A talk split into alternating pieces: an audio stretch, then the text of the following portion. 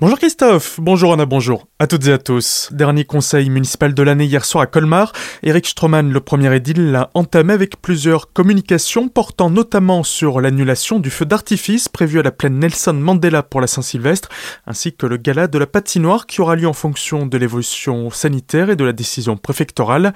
Dans le volet culture, la municipalité a voté hier une subvention exceptionnelle de 450 000 euros pour la société Schöngoer qui exploite le musée Unterlinden, conséquente à sa fermeture durant les confinements. Les précisions d'Eric Stroman. Le musée Unterlinden qui a beaucoup souffert euh, de la Covid avec des prêts de personnel puisqu'il s'agit de personnel municipal qui continue à courir alors que les musées privés pouvaient se faire rembourser euh, par l'État, ce qui n'est pas le cas du musée Unterlinden, avec des questions aussi sur euh, les conditions de son fonctionnement à venir, avec un modèle économique sur lequel on réfléchit pour permettre à ce musée de poursuivre dans son rayonnement régional, national, voire international. C'est pas tellement une question de prix, c'est sur surtout une question de positionnement sur le marché des musées, euh, sur le marché des loisirs. Et c'est aussi un problème de visibilité de ce musée qui n'est pas assez connu certainement par les Alsaciens eux-mêmes, alors qu'il contient des œuvres universelles. Des œuvres de valeur, la ville de Colmar en a d'ailleurs reçu plusieurs récemment.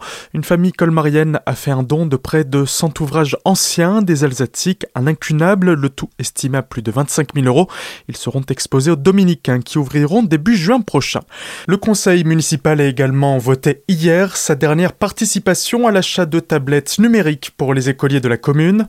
La somme allouée annuellement sera désormais utilisée pour des équipements numériques communs comme des tableaux interactifs que la ville dispose petit à petit dans plusieurs écoles de la commune. Enfin, une nouvelle mesure d'accompagnement a été approuvée hier par la municipalité dans le domaine de la mobilité des jeunes colmariens. Ceux âgés de 16 à 24 ans et n'étant pas imposables pourront recevoir une aide de 200 euros pour financer le BSR. Une randonneuse portée disparue dans les Vosges. Cette quarantenaire originaire d'Épinal est partie marcher seule dimanche après-midi dans le massif du Honeck en direction du Castelberg. Son véhicule a été découvert près d'une auberge et son fils a donné l'alerte auprès des gendarmes. Les recherches entreprises hier n'ont pas encore permis de la retrouver et doivent se poursuivre ce mardi. Justice, un SDF de Colmar a été condamné hier par le tribunal correctionnel à 18 mois de prison ferme. Il y a près d'une semaine, ivre, il a tapé sur des vitrines de magasins. Le SAMU social, la police et les pompiers se sont rendus sur place. Lors de son examen dans l'ambulance, il a mordu le bras d'un pompier, puis il a insulté lui et son collègue, ainsi que deux policiers sur la route du commissariat. Avec déjà plusieurs mentions sur son casier, le fait d'être en récidive, il a été jugé pour ses violences, outrages ainsi que des propos anti-français. Le tribunal l'a condamné à 18 mois de prison ferme. Ivre volant, il est interpellé mais ne perd pas de points. Vendredi dernier à Winsenheim, dans l'après-midi, un automobiliste circule trop vite sur la route de Logelbach et mord une ligne blanche. Lorsqu'il est arrêté par les gendarmes, il leur explique rouler sans permis depuis 30 ans. Il sera jugé pour le défaut de permis ainsi que pour les autres délits relevés par les forces de l'ordre. Elle le prend en stop et il s'exhibe dans la voiture. Les faits ont eu lieu jeudi dernier sur la RD 415. Une conductrice s'arrête sur le bas-côté pour téléphoner lorsqu'un jeune homme lui demande de le déposer à Colmar, mais rapidement lui demande une fellation et sort son sexe dans le véhicule. La dame s'est alors arrêtée, l'a expulsé avant de prévenir les gendarmes. Elle expliquera ensuite à ces derniers l'avoir vu se masturber. L'individu a été jugé hier à Colmar et condamné à un an de prison ferme ainsi qu'à un suivi socio-judiciaire.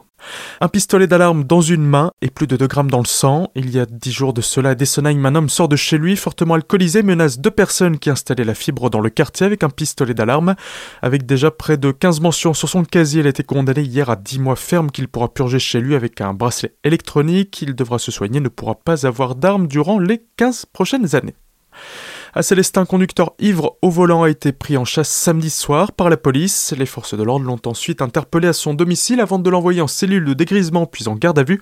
Avec 1,4 g d'alcool par litre de sang, il était condamné hier à Colmar à 6 mois avec sursis.